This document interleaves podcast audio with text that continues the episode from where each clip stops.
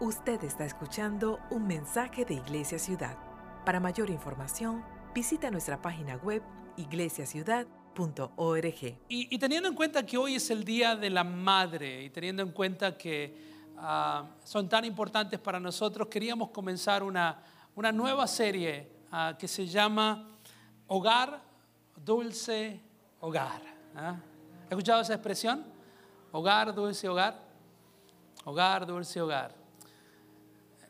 Sabemos que vivimos en una sociedad hostil al Evangelio, que los valores, los principios que, que el Señor nos ha enseñado en la Biblia y la visión que Dios tiene para, para nosotros, el pueblo de Dios, está siendo desafiado. Ha sido, de alguna manera, hay una tensión que se existe en el aire. Yo creo que como iglesia es nuestra responsabilidad recordarnos lo que el Señor dice acerca de la familia, que dice acerca de la crianza de nuestros hijos, del rol del hombre, del rol de la mujer, del plan que Dios tiene para el matrimonio.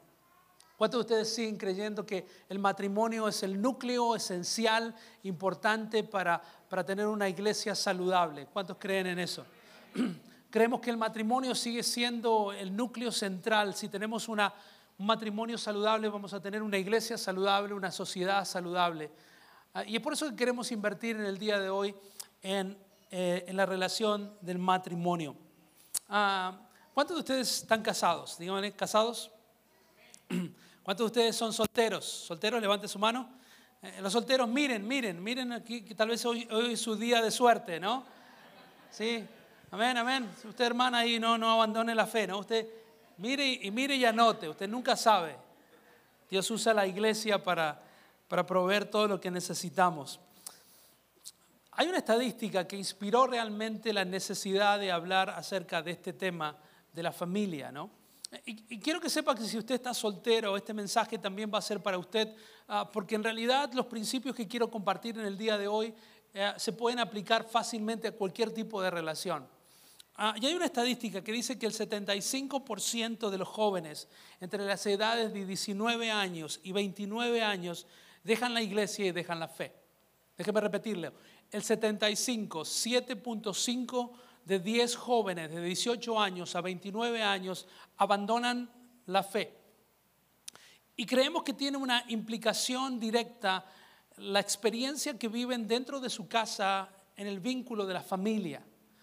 Ah, pero no quiero concentrarme en la parte negativa, sino que quiero recalcar por qué el 25% de esos jóvenes sí se mantienen en la iglesia, sí se mantienen en su fe. Ah, y encuestaron a ese 25% de jóvenes y se dieron cuenta que habían cinco prácticas que esos jovencitos habían experimentado en su casa que hacía que todavía siguieran creyendo en el Señor, seguir creciendo en la iglesia y tener planes de seguir a Jesús. Y son estos cinco principios que caracterizaban a este 25%. ese grupo de personas pequeño Ah, cenaban juntos de cinco a siete veces por semana. ¿Se acuerda esa experiencia donde usted se sienta con sus hijos y la familia está ahí? No en el device, no en el drive-thru, no uno arriba, uno abajo. Cinco de cada cinco o siete noches a la semana se cenan juntos. Otra característica de este porcentaje de personas, de jóvenes que siguen al Señor, en su casa sirven juntos con su familia en un ministerio de la iglesia. Tanto los padres como los hijos servían juntos en la iglesia.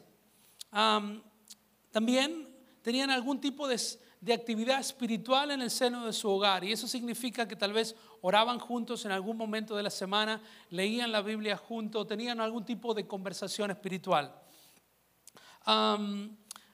este grupo de personas también tenían otra característica, tenían una persona, además de sus padres, tenían un líder espiritual, alguien que ellos consideraban una persona como un coach espiritual, un líder espiritual, tenían a alguien en su vida que hablaba o daba testimonio del Señor. Y la última característica de estos jóvenes que, se guiaron en estas, en estas familias es que a temprana edad de su vida estaban involucrados o tenían algún tipo de responsabilidad en la iglesia local.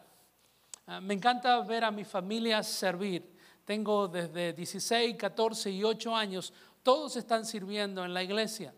Y usted dirá, bueno, pero ustedes son los pastores de la iglesia y no tienen nada que ver con eso. Nuestras hijas sirven en Mission Café, en City Kid. Camila corre toda la iglesia, es mi hija más pequeña. Todos trabajamos para ella. Pero es importante que nuestros hijos se involucren a temprana edad en, la vida de la iglesia. Y es por eso que hoy quiero hablar acerca de las relaciones interpersonales. En Génesis capítulo 2, versículo 21, este, este, versículo siempre lo leo en los, en los casi me sale funerales, ¿no? en, las bodas, a veces depende, en las bodas y también ah, lo leo en una eh, seminario que nosotros enseñamos de los matrimonios y hablo de las cuatro leyes fundamentales para un matrimonio exitoso. Y dice la palabra del Señor en Génesis capítulo 2, dice, entonces Dios, el Señor hizo que Adán cayera en un sueño profundo. Yo sé que algunos de ustedes piensan que mi esposo sigue durmiendo, ¿así? y, y mientras éste dormía, le sacó una de sus costillas. Ah, ¿lo digo o no lo digo? Tengo 10.000 chistes de Adán y Eva, ¿no? Eh, pero no puedo evitar decir esto. Dice que todas las noches cuando Adán se dormía, Eva le contaba las costillas. Anyway. Anyway, para los hombres que todavía no entienden. Con la costilla que sacó del hombre, ¿sí? que, que Eva contaba todas las noches, Dios el Señor hizo una mujer y se la llevó al hombre. Entonces Adán dijo, dice, esta es ahora carne de mi carne y hueso de mis huesos. Será llamada mujer. Diga conmigo mujer. Porque fue sacada del hombre, por eso el hombre dejará a su padre y a su madre y se unirá. Diga conmigo, unirá. Y se unirá a la mujer. Y de eso quiero hablar en el día de hoy, de la importancia de esa palabra llamada unión. Eh, yo siempre digo que cuento muchas veces las historias de, nuestro noviazgo con Patricia, lo creativo que tuvimos que hacer porque lo hicimos a la distancia. Eh, ¿Cuántos de ustedes ha hecho locuras eh, en su noviazgo? ¿Cuántos de ustedes escribieron pancartas y mandaron flores? Yo solía mandar eh, distintos días de la semana flores, desde los Estados Unidos hasta, hasta Argentina, y le ponía cartelitos que decía feliz martes. Diga conmigo, ah, scoring points. Llamaba a mi esposa siempre a la mañana, temprano, porque había diferencia horaria, y siempre la llamaba temprano, porque a la mañana yo tengo voz de hombre. Decía, hola, ¿cómo estás? 6, 7 de la tarde era, ¡eh, Así que a la mañana temprano la llamaba y le decía, hello, baby.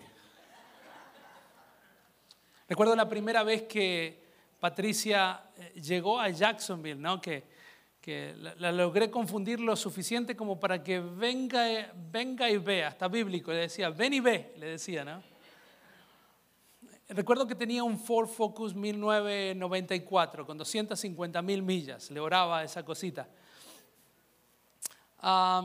y me acuerdo que lo pinté yo mismo, porque nunca tuve experiencia en chapa o pintura ni nada de eso, pero soy muy creativo y era muy pobre. Y, recuerdo que el, día que la tenía que ir a buscar, llovía y llovía, ah, y, recuerdo que compré, gasté como 30 dólares en productos de limpieza, ¿sí? Ah, adentro, y, y, la, y lavé ese carro y lo limpié, especialmente por dentro, ¿no? Uno se sentaba y estaba todo mojado con los productos de limpieza. Los conoce, ¿no? Eso que hace espuma y uno limpia y sale más. Y yo limpiaba. Recuerdo el tablero de, mi Ferrari, ¿no? Todo shiny. Cuando usted ponga esos productos, que usted empieza a mezclar productos, ¿no? Es como que una, como una película grasosa se produce, ¿no? Era hasta peligroso porque usted agarraba el volante y hacía así. Pero lo peor de todo era el olor intoxicante a vanilla que había adentro. Tenía el cosito nuevo, el triangulito del, pinito, tenía otro que en el, también que salía, tenía otro que era como una grasa que uno abre, más el oro, era intoxicante, no se podía ni estar allá adentro. Con máscaras deberíamos haber entrado. Y, y recuerdo que una hora antes quería chequear, asegurarme de que todo estuviese bien me doy cuenta que los, los, los wipes, los, los eh, windshields estaban todos oxidados. Y yo no sabía que eso se cambiaba, no sabía que había que comprar unos nuevos. Y se me ocurrió pintarlos. Así que me los puse a pintar. Y ese día fui al aeropuerto de Jacksonville y llovía. Y se empezó a correr la pintura. Y empezó a manchar todo el, windshield de negro. Decía, yo le decía a Patricia, no, es que la lluvia tóxica de las fábricas de acá. Y, quiero mostrarle que una vez fuimos, fui yo joven ah, y antes del ministerio, hay creo que un par de fotos que saqué anoche cuando, mire, mire qué flaco que estábamos. Diga conmigo, en serio. La, pastora siempre ha estado igual de flaca, pero estaba muy flaca, estaba demasiado flaca. Y, e, eso es cuando la llevé a, bueno, eso ya cuando recién, eh, cuando vino por primera vez a los Estados Unidos, el primer año, Ah, ahí está la pastora con, con Melody. Mire qué flaco que estaba. Mire, tenía pelo negro antes de las preocupaciones pastorales. Eso es también cuando fuimos a Bariloche. Eso para mostrarle que éramos jóvenes. Sí, seguimos igual de lindo. ¿Cuántos dicen amén? Pero a veces cuando hablo acerca del matrimonio me pregunto, ¿dónde está nuestra espontaneidad? ¿O qué fácil es entrar en la costumbre de, estar simplemente casados y no seguir tratando como tratábamos al principio. ¿Se entiende lo que digo, no? Siempre me, me molesta escuchar a las personas que hablan de que admiran el matrimonio de alguien más. En otras palabras, dicen que la grama se ve más verde en la yarda del vecino, ¿no? Y yo creo que cuando empezamos a ver que la yarda del vecino está más verde que la nuestra, tenemos que simplemente empezar a regarla. ¿Cuántos dicen amén? Hay otra cosa, que me molesta mucho es escuchar a personas que se están divorciando bajo este argumento. Es que ya no tengo el mismo amor que tenía. ¿Ha escuchado eso? El amor, como la canción de, ¿de quién es? Se acabó el amor. Y, eso me, hace pensar, imagínese que usted se compra un carro del año, un auto del año y se lo entregan con un tanque lleno de... ¿Cuántos has comprado un vehículo nuevo? Se lo entregan lleno de gasolina, ¿no? Eh, y es parte del deal, usted paga una fortuna, pero dice, bueno, el tanque es gratis. No, mentira, no es gratis, es parte del precio incluido. Pero imagínese que usted se compra ese carro y hoy en día, ¿cuánto puede andar con un tanque lleno? ¿Dos semanas? Uh, bueno, diez días. Una semana. Dos días, bueno, ¿dónde usted vive? Dos días. Una semana, ¿ok? Compra un carro nuevo y le, dura una semana. Imagínese que se le acaba la gasolina, usted se baja en la I-95 y dice, no, voy a llamar a otro dealer para comprar otro carro. ¿Cuántos de ustedes haría eso? Si lo hace, avíseme porque yo necesito un nuevo carro. Pero no tiene sentido cambiar un carro simplemente porque se nos acabó la gasolina, ¿verdad? Lo mismo en nuestras relaciones entre nuestra esposa y nuestra esposa, sea lo que sea. Es imposible cambiar el modelo, simplemente tenemos que llenar el tanque. Diga conmigo, llenar el tanque. Y espero que este mensaje le ayude a llenar el tanque de el amor. Diga conmigo el amor. En versículo, y quiero que esté atento, si usted todavía no está casado o está buscando pareja, este, este es mensaje también es para usted. Génesis capítulo 2, versículo 24 dice, por eso el hombre dejará a su padre y a su madre y se unirá a quién? A su mujer. Y la palabra que quiero rescatar en este día, que, tiene que ver con la unidad, es Dabak. Diga conmigo Dabak. Y Dabak no es un grupo de reggaetón puertorriqueño. No, no, no, Dabak, no, no. Dabak es la palabra hebrea que significa unidad. Y hay varios versículos que tal vez le pueda ayudar para entender la importancia de esa palabra, de estar unido. Cuando usted, usted está en un cliff, cuando está agarrado por su vida de algo, ¿verdad? Sí, que, que su vida depende de eso, usted está, usted está unido a eso porque su vida depende de eso. Ese tipo de palabra utiliza la Biblia hablando de la unidad. Significa aferrarse, adherirse, atrapar, perseguir. Diga conmigo perseguir. corretear con afecto y devoción. ¿Se acuerda cuando usted era pequeño ha visto los, los niños varones especialmente que, que empiezan a seguir a las chicas jovencitas? Son totalmente inocentes, pero las siguen. Va la niña para allá y el niño va correteándola. ¿Lo ha visto? ¿Sí?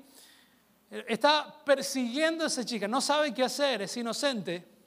¿Sí? Después de cierta edad, cuando los encuentro por ahí en Circuit, yo los, yo los agarro, ¿no? Les oro, especialmente si mis hijas están por ahí. Este mensaje no es para stalkers, esas personas que esto no es un aliento para que usted sea raro, uh, sino que significa seguir, corretear, agarrarse, aferzarse, atrapar, demostrar afecto. Hay un par de versículos que creo que lo puede ayudar. Salmo 53, 8 dice, a ti, se, a ti se aferra mi alma, dice David. A ti, Señor, se aferra, se une mi alma.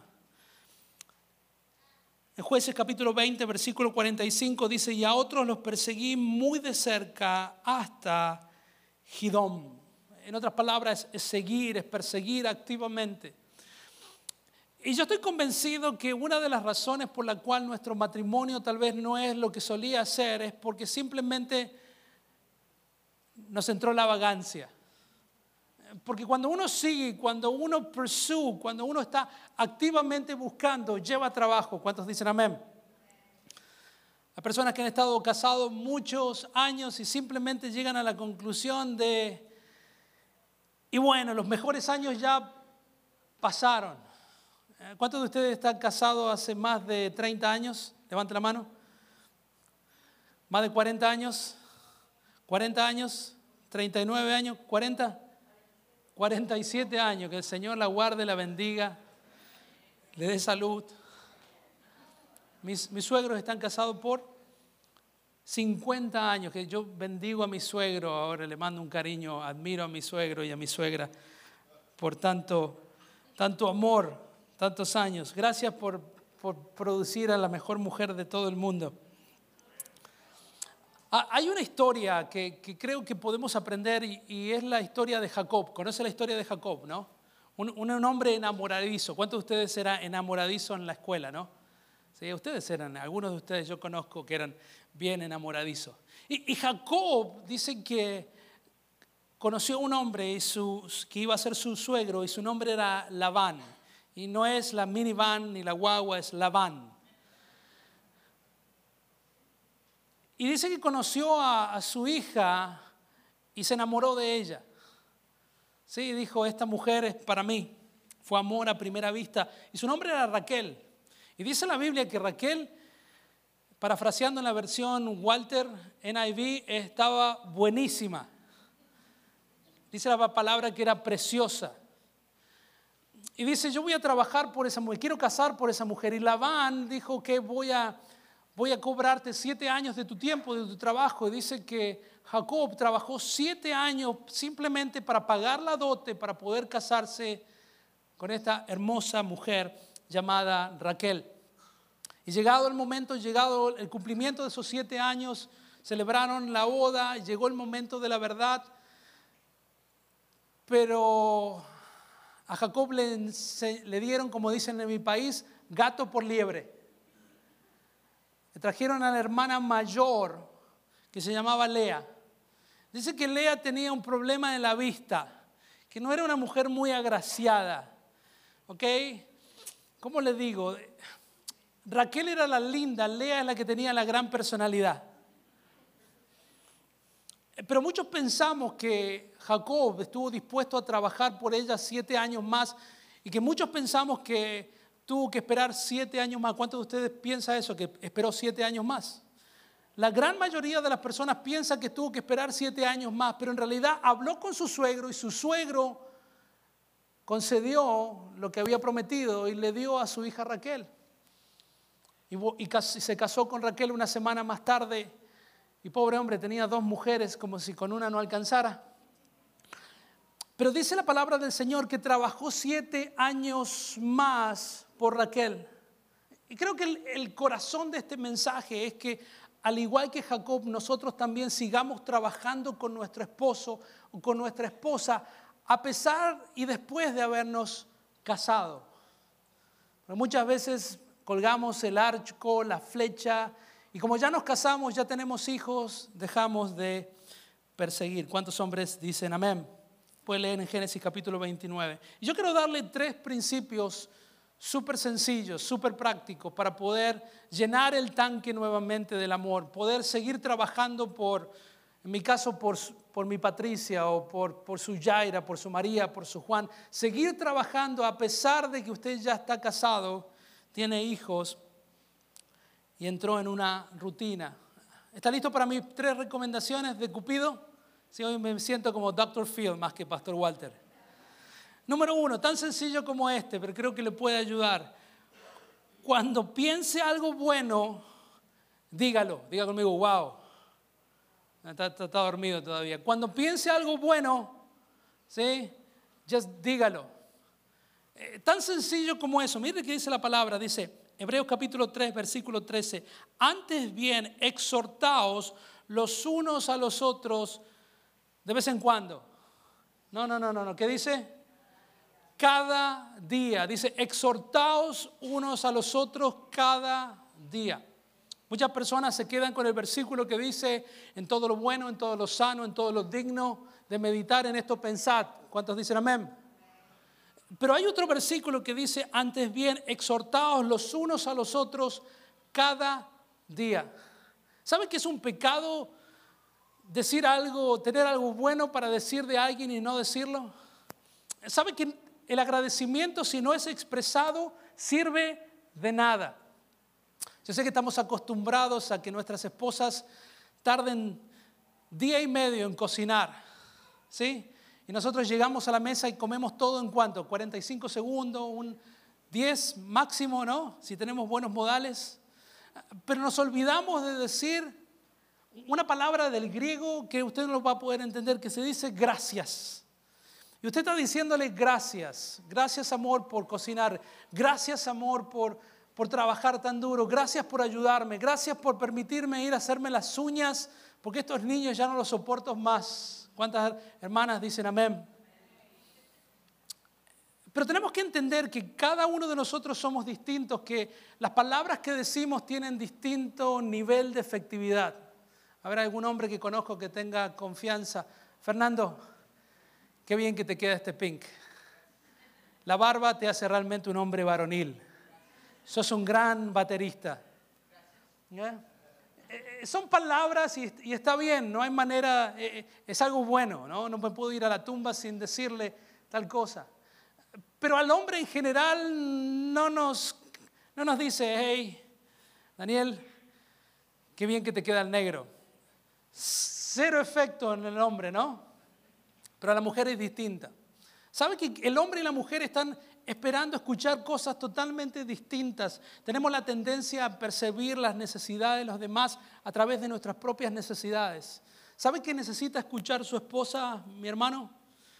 Que usted la ama y que sigue siendo la mujer de su vida. ¿Cuántas hermanas me dicen amén? Necesitan escuchar eso. Y si usted ha estado casado por varios años, 7, 8, 10, ya no te necesita escucharlo, necesita que usted la convenza que usted es la mujer más hermosa del mundo. Esta mañana mientras estaba, desperté a mis hijas, usted sabe, los hijos se levantan en el Día de la Madre con los regalos, con los ojos hinchados, sin nada emotivo, ¿no? Es la tradición, darle los regalos y la tarjeta. Ha estado ahí, ¿no? Parece un monstruo que se levantan. Happy Mother's Day. Pero mientras yo escuchaba a, mi esposa leer con emoción las tarjetas de mis hijas, ah, veía cómo literalmente se emocionaba porque mis hijas le decían, mamás, te amo porque, porque sos una gran mamá, porque siempre nos cuidas. Otra mamá, esta es Camila, te amo porque siempre me das candy.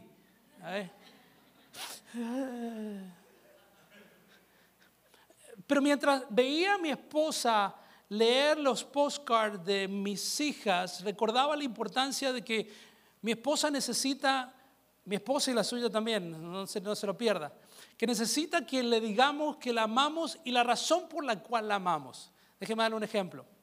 Patricia, te amo porque me has aguantado 20 años. Patricia, te amo porque seguís más bella que el día que nos casamos. Patricia, te amo porque sos una gran líder y una gran madre. ¿Me, va entendiendo? ¿Voy bien? Va bien. Vamos a terminar el servicio antes, me parece hoy. ¿eh? Y a really mean estoy diciendo esto de, de verdad, porque nuestras esposas, su novia, su fianza necesita escuchar de usted que usted la ama y la razón por la cual la ama. Dígame, hermana, si estoy diciendo la verdad, un fuerte amén. Amén. Una queja ahí escondida. Pero a diferencia de la mujer, el hombre no necesita escuchar qué bien que, que le queda el negro, qué buen baterista que es. El hombre necesita otro tipo de palabras, no son palabras de afecto, son palabras de afirmación. Quiero decirle un, gran secreto, mi hermana, porque hoy es el Día de la Madre y este es parte de mi regalo. El hombre, aunque sea musculoso como yo, alto, fornido, que parece que no le tenemos miedo a nadie, somos personas frágiles y sensibles muy por dentro. Y hay un gran nivel de inseguridad de nosotros. Y necesitamos escuchar de la persona más importante de nuestras vidas palabras de afirmación. Y déjeme darle un ejemplo. Papá, querido, sos una persona que, que comenzó este nuevo negocio y creemos en ti. Es cierto que no hemos recibido un, dólar todavía, pero, pero seguimos creyendo en, en ti. Los hombres necesitan escuchar que la mujer más importante en su vida sigue creyendo en él de la misma manera que creían desde el día que salieron a tomar un café. Hombres, ¿cuántos me dicen un amén? Necesitamos escuchar esas palabras de afirmación porque para mí la palabra más importante es no las 17 comentarios que pone mi mamá en Facebook like, good job, good job, good job, good job. No son los high five que puedo recibir en el lobby si el mensaje no estuvo tan mal. La palabra más importante para mí es cuando termina el servicio y nos vamos a casa y entramos en el post-dramatic stress syndrome del domingo de los pastores. Es preguntarle a Patricia cómo estuvo todo y me diga, me diga, you did good today. Gloria a Dios. I'm ready por otra semana más. Mi hermana, si usted le dice a su esposo que él puede contra los, la defensa de los Jacksonville Jaguars, que miden siete pies prácticamente y pesan 300 libras de músculo, su esposo se lo va a creer y va a taquearlo a los siete juntos. ¿Cuántos hombres dicen amén? No lo haga, please, pero tenga cuidado, sea responsable. Todavía me amas. Y el hombre todavía crees en mí. Por eso le digo una y otra vez lo siguiente. Si usted tiene algo bueno para decir, dígalo, diga conmigo, dígalo. Segunda recomendación en este día es cuando se le ocurra algo bueno, algo lindo, algo espontáneo, hágalo. Tan sencillo, cuando se le ocurra algo bueno, lindo, original, que va a bendecir la relación, hágalo. Y aquí quiero hacer un disclaimer. Déjeme, leer esto. Santiago capítulo 4, versículo 17. Por tanto, al que sabe hacer lo bueno y no lo hace, eso le es que pecado. Y déjeme decirle a qué me refiero. Si el Señor pone en su corazón comprarle un ramo de flores a su esposa el jueves, ¿por qué es jueves? Cómprelo. Y no estoy hablando de ser espontáneo, de darle a su esposo la Harley Davidson que ella siempre quiso y sorprenderla mañana con un dead de 32 mil dólares. No, no estoy hablando de algo loco, estoy hablando de algo espontáneo, algo que le alegra. Si usted piensa que su esposo le encanta hacer picnic afuera y usted odia, hermana, los mosquitos, vaya, vaya a hacer un picnic con su esposa. A mí me encanta el cine y mi esposa lo odia con todo su ser. Le parece una pérdida de tiempo, le parece que es costoso, que hace frío, se duerme, tiene tantas cosas por hacer. ¿Cuántas hermanas son igual que ellas? Uh, señor, vamos a hacer un club de small group. Pero sucede que su esposo ama las movies, The Dark Knight, The Marvels y The 300. Cuanto más muerte y sangre, mejor. Amén. ¿Cuántos hombres dicen amén? Pero cuando su esposo sabe que me encanta, no quiero, pero es bueno para él, yo quiero, vamos. Cuando se le ocurra algo bueno, hágalo. Y yo quiero hacer un disclaimer porque me siento en la conexión con los hombres hoy en día. Yo sé que es el Día de la Madre. Y, y yo sé que es difícil tal vez leer a su esposa. ¿Cuántos hombres dicen amén?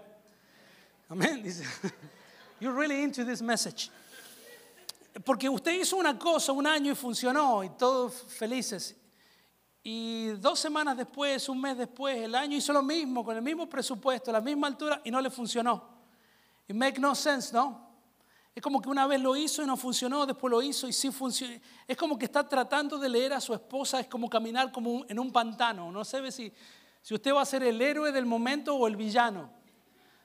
Are you feeling me, no? Pero quiero que lo siga intentando y déjeme que abrir mi corazón con ustedes, ya que no nos está escuchando nadie. Durante la conferencia de mujeres había 150 mujeres aquí, no había ni un hombre, me dejaron solo. Solo estaba acá, solo. Y yo hacía el audio y hacía esto y, mi esposa estaba hablando y es interesante escuchar porque empezó a hablar de mí. Y dijo, bueno, y ahora que mi esposo no está aquí, y yo estaba atrás de una de las cámaras allá. Y, dijo, I make sense, porque hace casi 20 años que estamos casados y todavía estoy tratando de aprender quién Patricia es. Quiero sacar un PhD en patricisis. Todavía estoy en high school, pero es mi objetivo. Y empieza a hablar la pastora y dice, bueno, lo que pasa es que a veces las mujeres es como que es difícil con nosotras y es como que cambiamos y, a veces decimos una cosa y decimos otra. Y yo decía, yes, say it. Lo, estaba grabando yo. Lo tengo en video, lo tengo en video. Y dice, y el pastor no está aquí, ¿no? Y empezó a hablar y digo, sí, Señor, toca, Padre, toca. Y dice que cuando, eh, cuando estábamos, nosotros tuvimos un noviazgo corto y a distancia. Y dice que cuando contaba ella, yo estaba escondido por allá atrás, tomando nota y grabando en todos los medios sociales. Y dice, bueno, cuando estábamos saliendo, cuando, cuando sabía que nos íbamos a comprometer y yo iba a ir a hablar con mi suegro, a pedirle la mano, me hizo esta clara directriz. Me dice, cuando vengas a hablar con mi papá, a pedir mi mano, me dice, no quiero, diga conmigo, no quiero que gastes en anillo. No quiero anillo. Porque usted sabe, los americanos tienen la tradición, anillo con esto, es caro yo no quiero anillo. Digo, una mujer que va a entrar en el ministerio, muy frugal, no hay ningún problema. ¿Y sabe qué hice yo? Fui a pedirle la mano, hablé con mi suegro y ¿sabe que no compré? ¿Qué no compré, hombres? ¿Por qué? Porque me dijo que cuando no compre. Y precisamente lo que hice, no compré anillo. Y le pido la mano, su suegro me agradece, me, me, me abraza, me dice gracias. Bueno, ¿qué? Me dice, ok, whatever. Y la veía triste, ¿no? Es como que algo faltaba. Y ya aprendí, fue mi primera lección, ¿no? Que el no de ella no es exactamente un no, es try harder. Sí, es como que sigue intentando más fuerte. Entonces después me doy cuenta y vuelvo aquí a los Estados Unidos, llamo a la hermana, le pregunto cuál es el tamaño, vuelvo otra vez a Argentina y le doy el anillo. Feliz, feliz. Un aplauso al pastor. By the way, en la conferencia no lo dijo, no dijo que hice eso, solamente dio el ejemplo y yo quedé como un cheap person, ¿no? ¿Ok? Años más tarde estoy tratando de aprender. Acuérdense que la recomendación, si se le ocurre algo, hágalo. Aunque si es difícil con la esposa, ay no. Unos años más tarde, cuando llegamos aquí, el cambio de dinero, pesos y dólares, todo era muy caro. Yo le regalaba siempre aniversarios, casamientos, todo, unas flores, un regalo y una tarjeta. ¿Cuántos dicen amén? Y cuando ella leía la tarjeta por dentro, la miraba al costado, decía 7,50. Mm. Mi amor, de aquí en más, de aquí en el futuro, y esto en la conferencia, lo tengo en tape, dice, ¿Sabes qué? Por regalarme las flores, el regalo, no hay problema, pero yo no necesito que gastes 7, 8 dólares en tarjeta. No quiero que me regales nunca más tarjetas para eventos especiales. ¿Sabe qué entendió el hombre? Que no le traiga tarjetas. Años más tarde le regalaba las flores, le regalaba esto, lo otro, sin tarjeta. Hasta que un día me dijo, cariño, ¿por qué cuando me regalas en aniversario, flores, esto, no me das tarjetas? ¿Y sabe por qué no lo hice? Porque un día me dijo que no quería más tarjetas para no gastar dinero. Anyway, pero hoy le regalé una tarjeta y hace 10 años que vengo regalando tarjetas. Aunque me diga que no, yo le voy a regalar tarjetas. Y mi hermano, lo que estoy tratando de decirle con esta experiencia personal que me hago sentir mucho mejor acerca de, mis frustraciones, que aunque es difícil a veces darle a la tecla, ser el héroe, yo quiero recomendarle que siga haciendo, perdón, que, que, que haga lo que se le ocurra hacer, algo espontáneo, como un anillo, una tarjeta. Y quiero dejarlos ir a comer con esto. Mi tercera recomendación para cerrar el gap entre las intenciones y las acciones es que si realmente quiere algo distinto para su relación, séalo. Si usted quiere algo distinto para su relación con su esposo o su esposa, no lo demande, sino que transfórmese en eso. ¿Sabe cuántas veces escucho a personas decir, a mí me gustaría que mi esposo fuese esto, fuese lo otro, o que fuese como este hermano, o que fuese como la otra? ¿Sabe cuántas veces escucho eso? Pero la verdad es que cada vez que queremos que una, una persona cambie, el Señor está apuntando tres o cuatro o cinco cosas yo quiero decirle, animarlo, que sea paciente y que permita que el Espíritu Santo de Dios empiece a cambiar a su esposo, a cambiar a su esposa. No quiero meterme en problemas, pero quiero que se ponga de pie y quiero que escuche esta frase que quiero regalarla a todos ustedes. Escuche esto, y lo creo con todo mi corazón, que para volver a tener lo que una vez tuvimos en nuestra relación, para volver a tener lo que una vez tuvimos en nuestra relación, tenemos que volver a hacer lo que una vez hicimos en nuestra relación. Déjeme repetirlo porque creo que no está en media.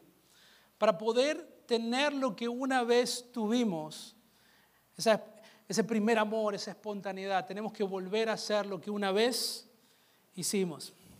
Apocalipsis capítulo 2, versículo 5, Jesús le recuerda a su iglesia. Dice, recuerden de dónde han caído arrepiéntanse y vuelvan a practicar las obras que hacían al principio. Y de eso se trata esta, esta serie y este mensaje en particular. Que si usted quiere experimentar lo que una vez tuvo con su amada, con su esposo, con su esposa, vuelva a hacer lo que una vez hizo. Amén. ¿Qué le parece si oramos? Padre, en el nombre de Jesús. Señor, queremos llevar este principio, estas enseñanzas prácticas, Señor, a todas nuestras relaciones en nuestra vida. Señor, ayúdanos a, a decir aquellas cosas que tenemos que decir, ese gracias, ese te amo.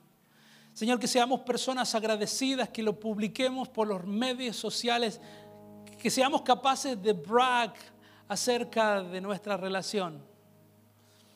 Señor, danos esa espontaneidad que una vez tuvimos y que podamos hacer aquellas cosas que una vez hicimos.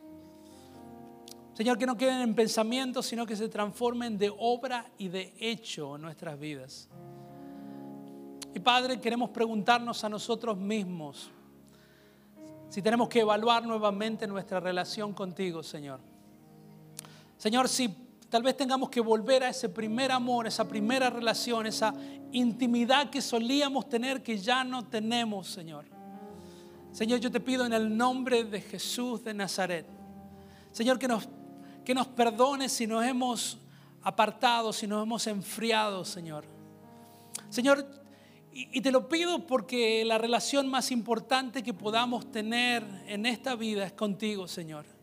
Señor, y nuestra relación contigo va a afectar nuestra relación con nuestra esposa, con nuestra esposa, con nuestros hijos, con nuestros familiares, con nuestros amigos.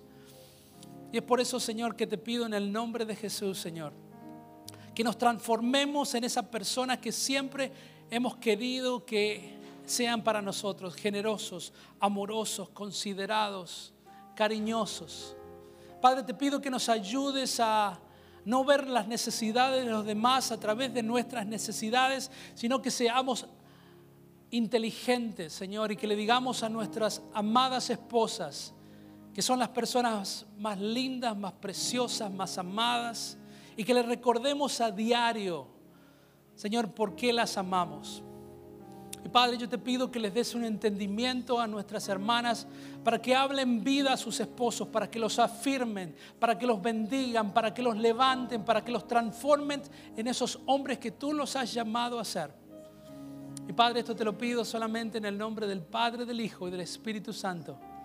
Y Padre, te pido que bendigas nuestras familias, nuestras casas, nuestros hogares, para que realmente nuestro hogar sea un hogar, dulce hogar. Amén. Esperamos que este mensaje sea de bendición para sus vidas. Si desea conectarse, puede visitarnos en nuestro campus de Jacksonville o en Orange Park. También nos puede contactar a través de iglesiaciudad.org. Bendiciones.